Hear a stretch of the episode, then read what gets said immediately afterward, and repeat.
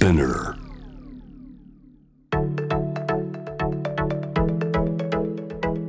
伊藤忠 Dear Life, Dear Future Brought to you by 伊藤忠 SDGs スタジオ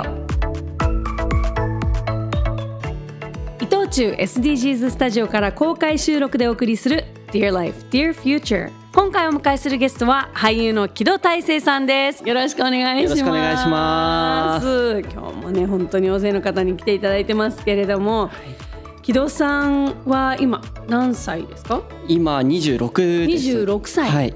なんかあのつい先日中学生の役を演じられたんですよね。そうなんです。中学生の、うんうんうん。あの天才ピッチャーの役をはい。ちょっとやらせてもらって、実際にもう中学生本当の中学生のリトルリーグの子たちに混ざって 撮影するっていう。でも背も高いですよね、そう。まあ170今4なんで、うん。まあ今ってまだ行くの？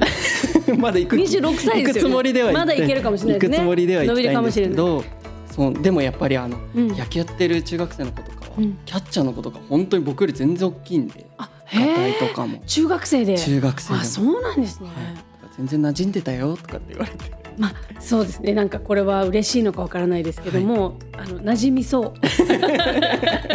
いや私のその第一印象なんですけど、はい。今日初めてねお会いさせていただいて、はいよろしくお願いします。お願いします。あのなんかこう挨拶の時からすごく本当にこのまんまというかなんあか本当ですか？すごくこうあの明るくてなんかこうなんて言うんだろうまっすぐ なんかちょっとちょっと中学生っぽいというか子供っぽいってことじゃないんですよ。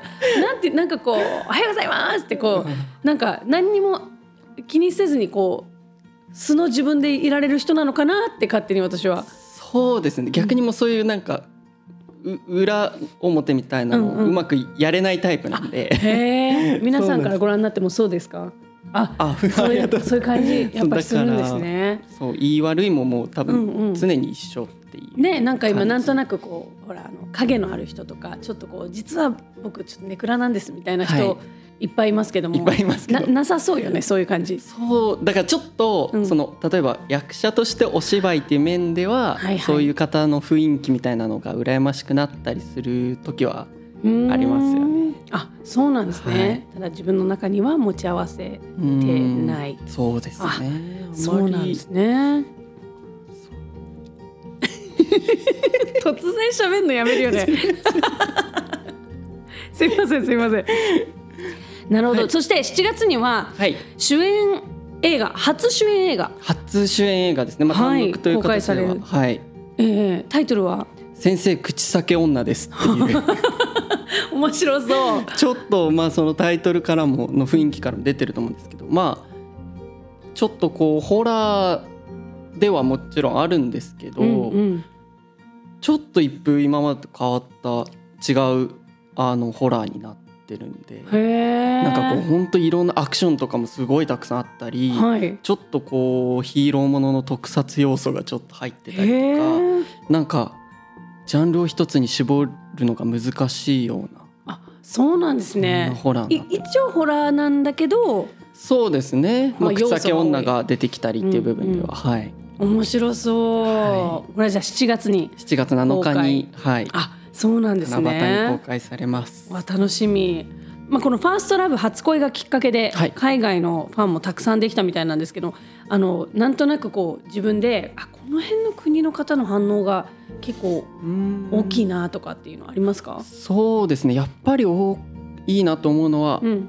アジアアジア圏の台湾だったり、はいすごく多いなっていうのは感じてますね。んなんかそれはこう自分であの SNS とかそういうところにきっと届くと思うんですけど、はい。どどうですか？その例えば外国語で届くファンメッセージとか。もちろん今までなかったんで、うん。すごい新鮮ですしなんかたまにその翻訳が基本できるんですけど多。分あの僕のためにうん。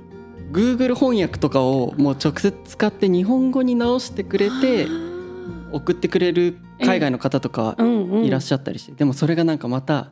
直訳されたりしてて、うん。なんか多分本当はこういうふうに伝えたいんだろうなっていうのもありながらも文字はちょっとなんか片言になっちゃってたな。るほど面白い。それはでも今までなかったんで新鮮です、ね、そうですね。でなんかそういうのからあ多分この方の国の言葉ではこういう表現するんだろうなとうんかはい想像したりはい面白いですよね。そうですあとやっぱアメリカの方とかの方だとすごいやっぱこう日本人に比べてストレートにああはい。こう、あのコメントくださるんで、うんうん。私と結婚してくださいとか。それが英語で書かれててたりとか。すごいこう文化の違いというかがうん。フ出るな、ァンの感じが違うんですね。全然違って面白いです。そうですね。ネットフリックスのねこういうのに出たことであのまた世界が広がってねはい。楽しいですよね。でも大活躍ですね。6月2日東京芸術劇場シアターウエストで始まる舞台 R&J シェイクスピアの「ロミオとジュリエット」に出演されると、はい。これはもうまさに私たちが知ってるあの「ロミオとジュリエット。そうなんですよね。ただロミオとジュリエットをもちろん演じる部分はあるんですけども、この R&J の面白い部分として」は、はい。ベースはそのちょっとこう厳しい、えっと、学校にいる男子高生4人がロミオとジュリエットを演じるっていうその前設定ロミジュリをやるだけではなく、はい。そういう学生たちがやるっていう部分にちょっと他とは違う部分があってなのでこうベースはあくまで学生なんですよね。学生でその中で、まあ、ロミジュリの本を見つけてっていう手に取ってはい。でこうやっていくうちにベースである学生だの部分がとあ学生の部分と、うん。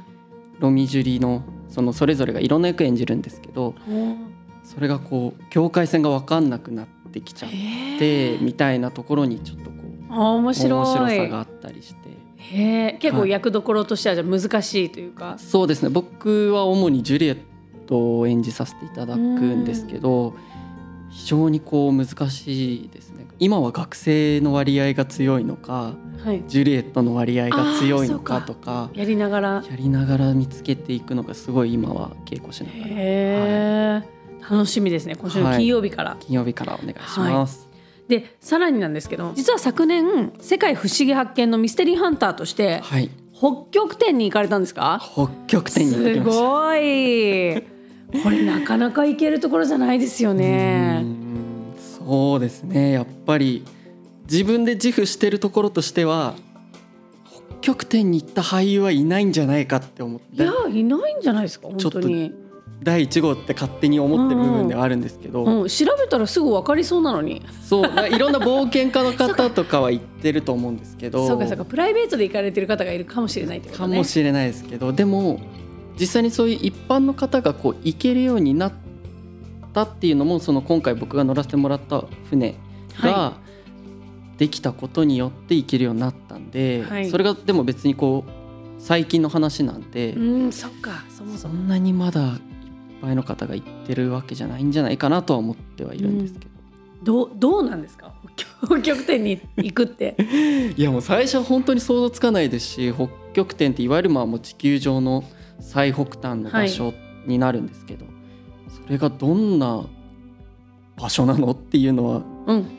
どうですか？逆にシェリーさんどういやなんか本当に海海ので勝手にもう真っ暗なあところでああの氷氷山がはいはいは 流氷が流れてるところに何にもないイメージですけど。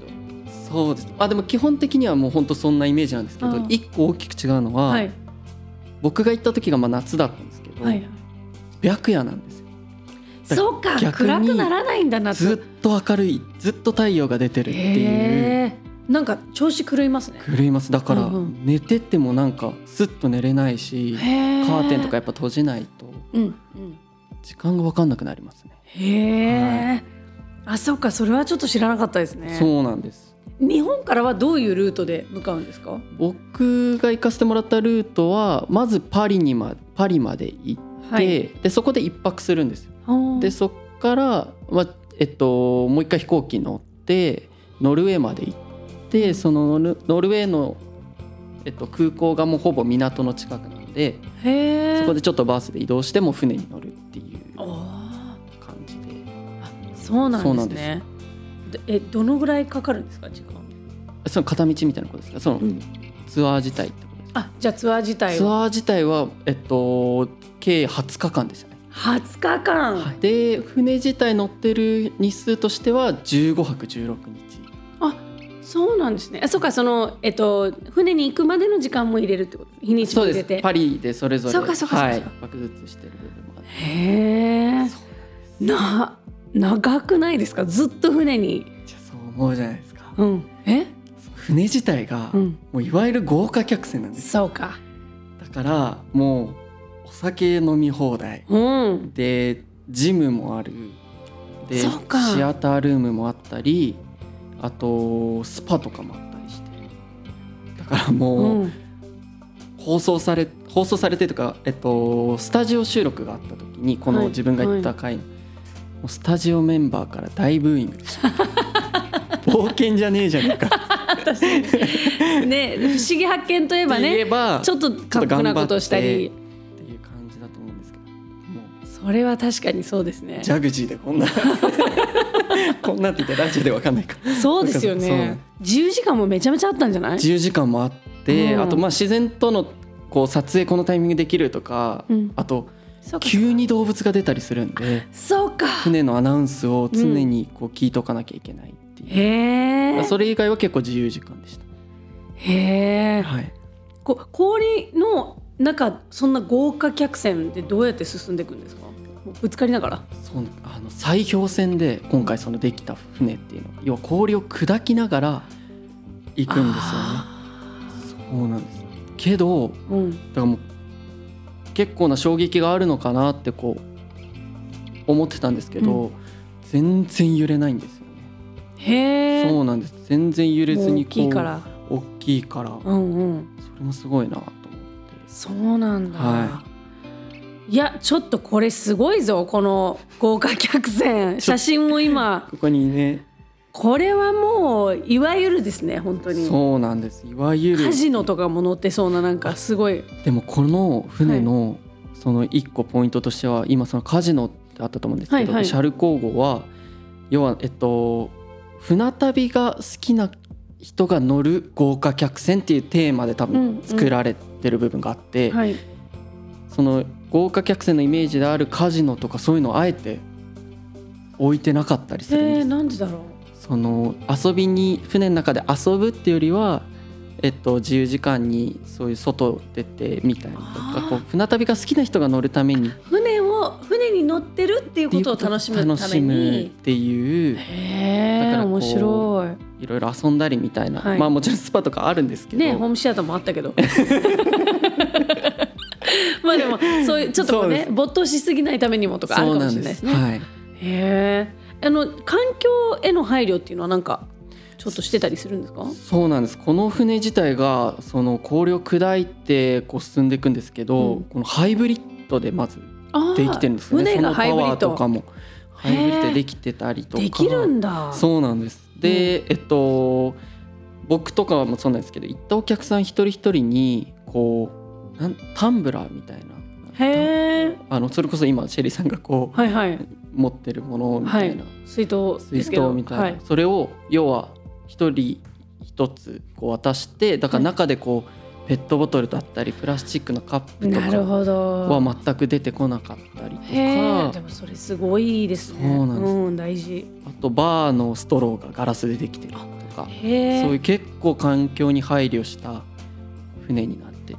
へえすごいいろいろ考えられてるんですね。そうなんです。うん、しかもなんかあの生物学者はい。の方とかも海洋学者の方とかも乗ってるんですか？乗ってて、だから船がこう途中で止まったりするんですよ。うん。で、あ止まったなと思ったら今こう実際に外にその科学者の人たちうん。とかが出て、あの調査をしてる時間です。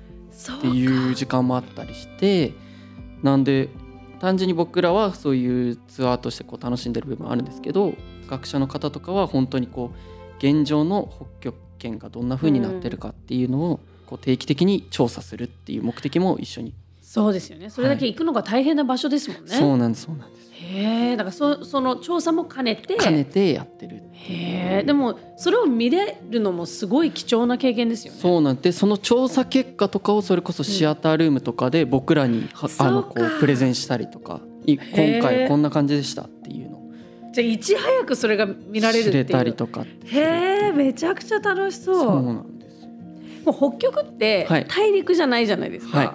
だから北極点に到達するとどうどうやってわかるんですか？これが本当にすごくて。うん。いわゆるその北緯90度うん。っていうのが、えっと、要は地球儀がこうもう刺さってる部分ですよね、はい。90度の部分が北極点になるんですけど、はい。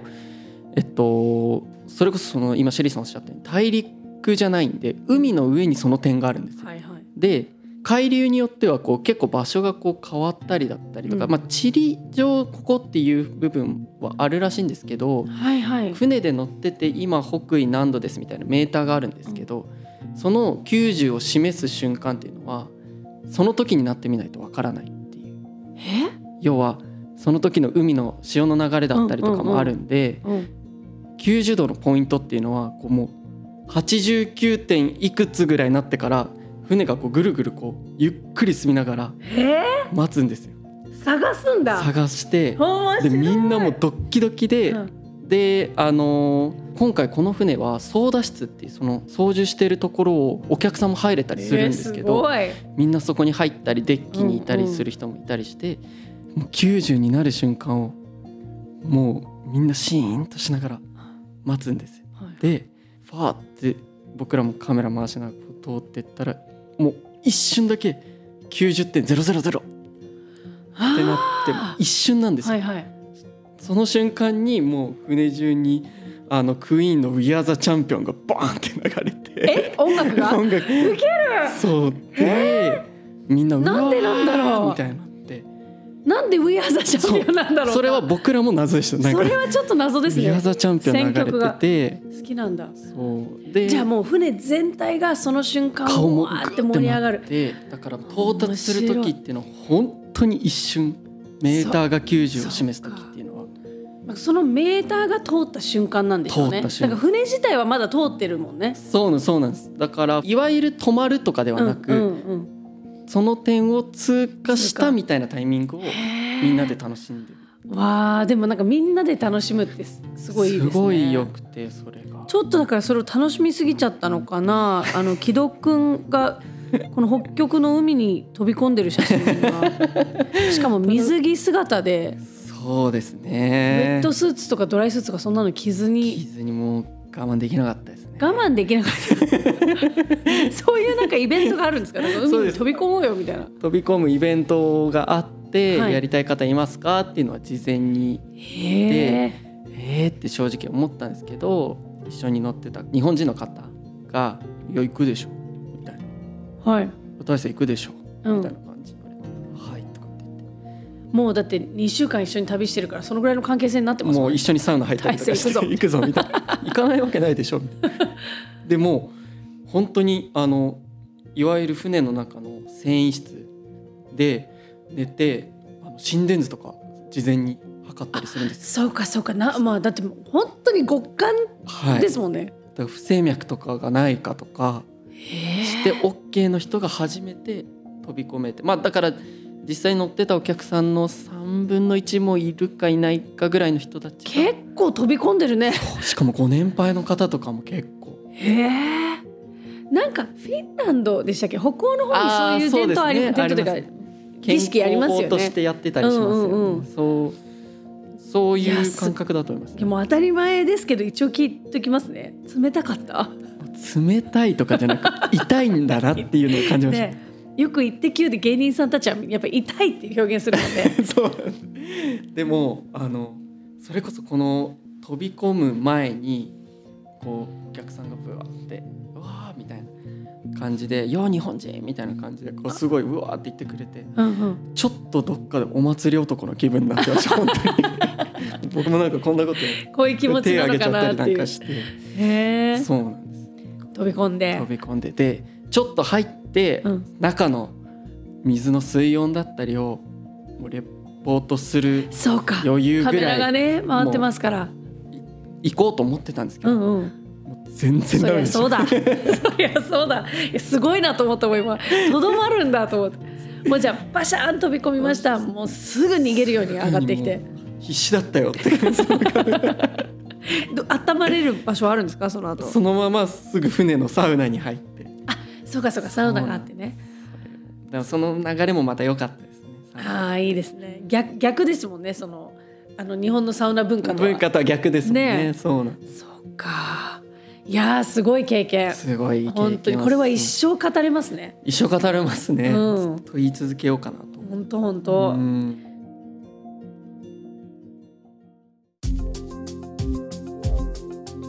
三人組のロックバンド鶴で糸をお送りしました。ちょっとね素敵な曲紹介もいただきましていやいやいやありがとうございます。決していじってるわけではないので。本当ですか？はいちょっとギリギリでしたよ。ギリギリでしたねすごいいい曲やっぱり。そうなんです。あのーこのねきっと感じ方ねみんなその意図をどどう感じるかっていうのそれぞれだと思うんですけどこれをこう環境問題とかにうんなんかこう結びつけるっていうのなんかすごい面白いなと思って。そうですね。ねいろんな人とつながっているっていうね、もうファンの方ももちろんですけれどもね、やっぱりこう木戸さんとつながっているということですよね糸でね。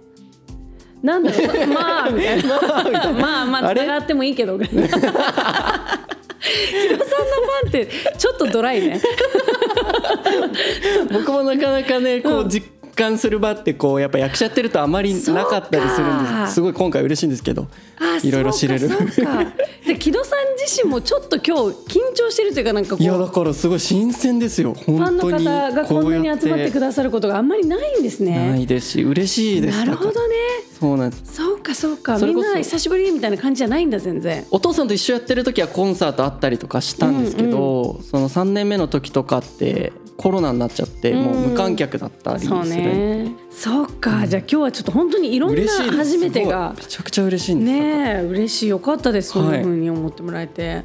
まあ、あの北極点の、ね、に行かれたっていう話をちょっと聞いてたんですけれども、その北極点を訪れた時にある生き物を見て泣いたんですか？そうなんです。何ですか？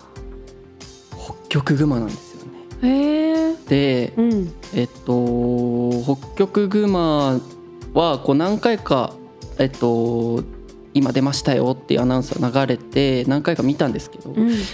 一回あったのが親子でこう出てきた時があって、うん。でこううし親の後ろをすごい元気なちっちゃい北極熊がもう飛び越えて氷にジャンプして届かず海に落ちちゃって頑張ってよじ登ってみたいな姿を見見ることができたんですね。うんその時にふとこういやこのちっちゃい子熊がうん。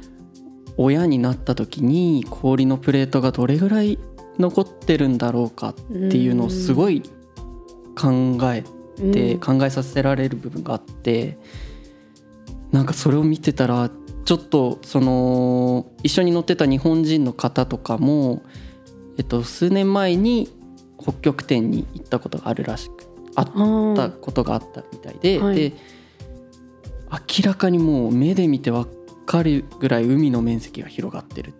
氷の面積が減ってるっていうことを言って数て年で。そうなんです。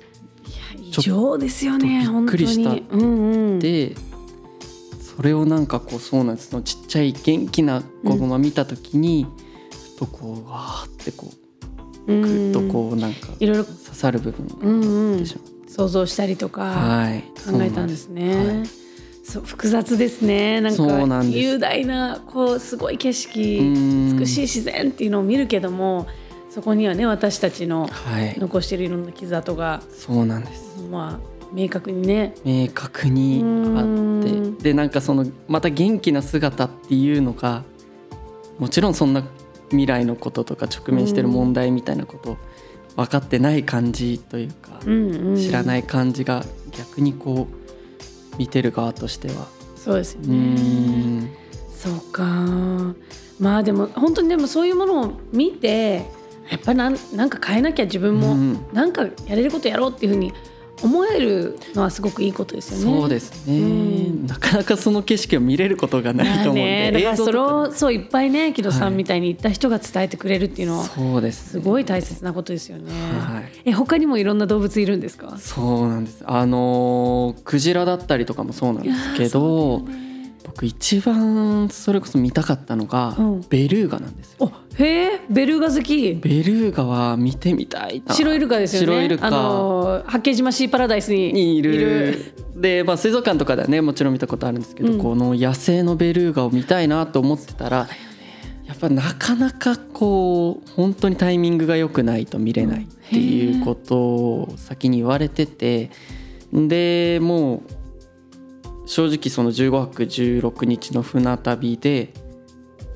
見れなかった見れないで帰りの港まで着いちゃったんです。あそうだ最終日の前日にうん。着いて、したらまあ見れなかったねなんて言ってそのラウンジかなんかでもう日またいだ12時ぐらいにパンってアナウンスが入ってうん。もう止まってる場所なんですけどもううんうん。港なんですけど、うん。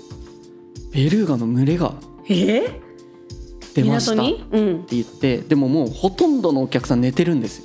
そうか。そうで僕はたまたまあの日本人の方とカメラマンさんと3人でちょっと飲んでたりして、でえ？ってなってもう急いで部屋戻って急いでそのダウン着てあ、たらそうかもうダウン着ないと外出られないんだ。そうなんで カメラマンさんも急いでカメそうだラこうやってたらに抱えて。船の方がそのちっちゃい小型ボートをその同じ船の仲間たちが出してくれるから取りに行こうって言って、うん。もうディレクターさんも要は寝ちゃってるんですけど、うんうんうんもうど僕らだけで行って。置いてっちゃったの？ちゃって そう起こすけどね起こしに行ったんですけど、うん起き起きなかったからもうもうでも群れがなくなっちゃったら取れないから、うんうん。たらバーって行行こうっつって。ったらほんと20頭ぐらいのベルーガがうんうん。うわじゃーわじゃーへえ。いてでもがっつりこうお顔が見えたかって言われたらこうねなかなか見れなかったんですけど、もう白い背中が。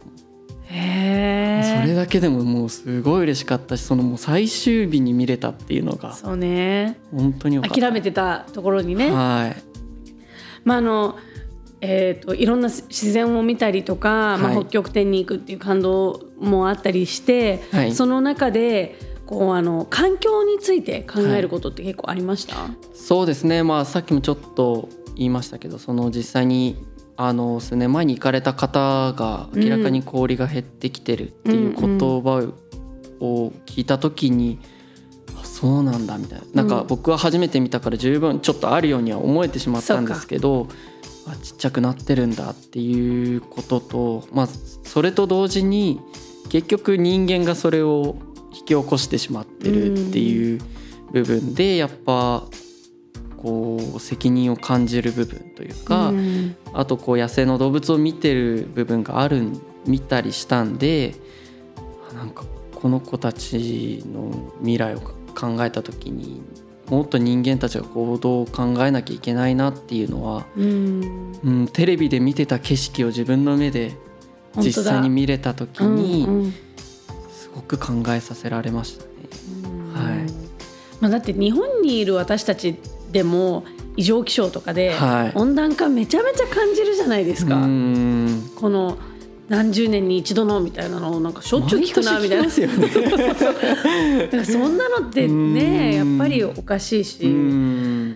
まあ、実はこのね、あのー北極圏の温暖化っていうのは地球全体のはい。平均の3倍の速さで進んでるっていうふうに言われてるんですって。へが氷が溶けるのもそれだけ早いしそうするともちろん水地球全体のあの温暖化も進むし、うん水も進水も増えて海が増えて、そうすると消えてしまう島も出てきたりとかそこにもちろん人は住んでたりするけどその人たちの家がなくなるそうですよね。国がなくなるみたいなことも。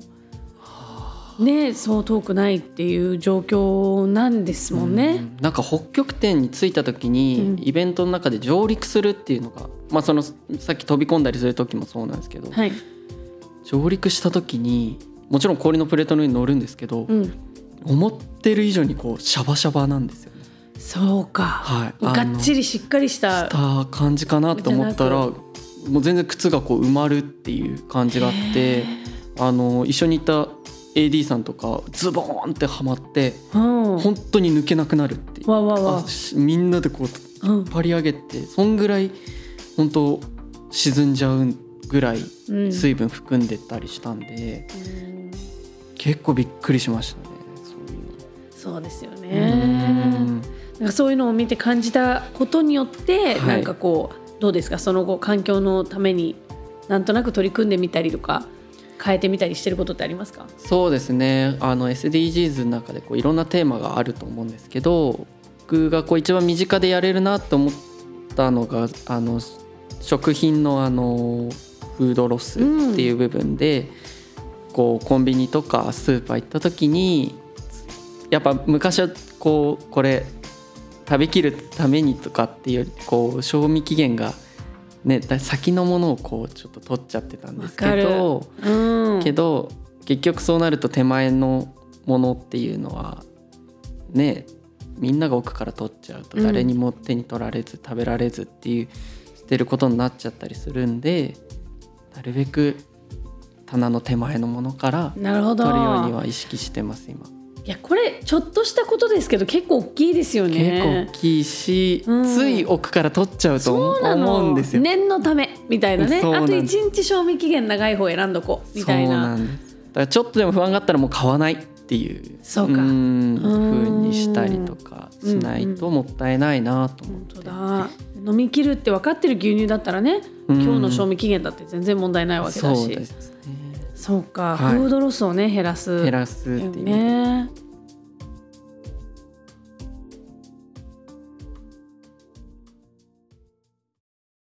私は仕事柄いつも自宅では花を飾ってるんですけれどもそれをふと眺めていいなと癒されています。そう語るのはアナウンサーからフラワーアーティストに転身を遂げた前田由紀さん。アナウンサー時代深夜遅くに帰る前田さんを癒していた花。いつしかそれを仕事にしたいと好奇心が膨らんだそう。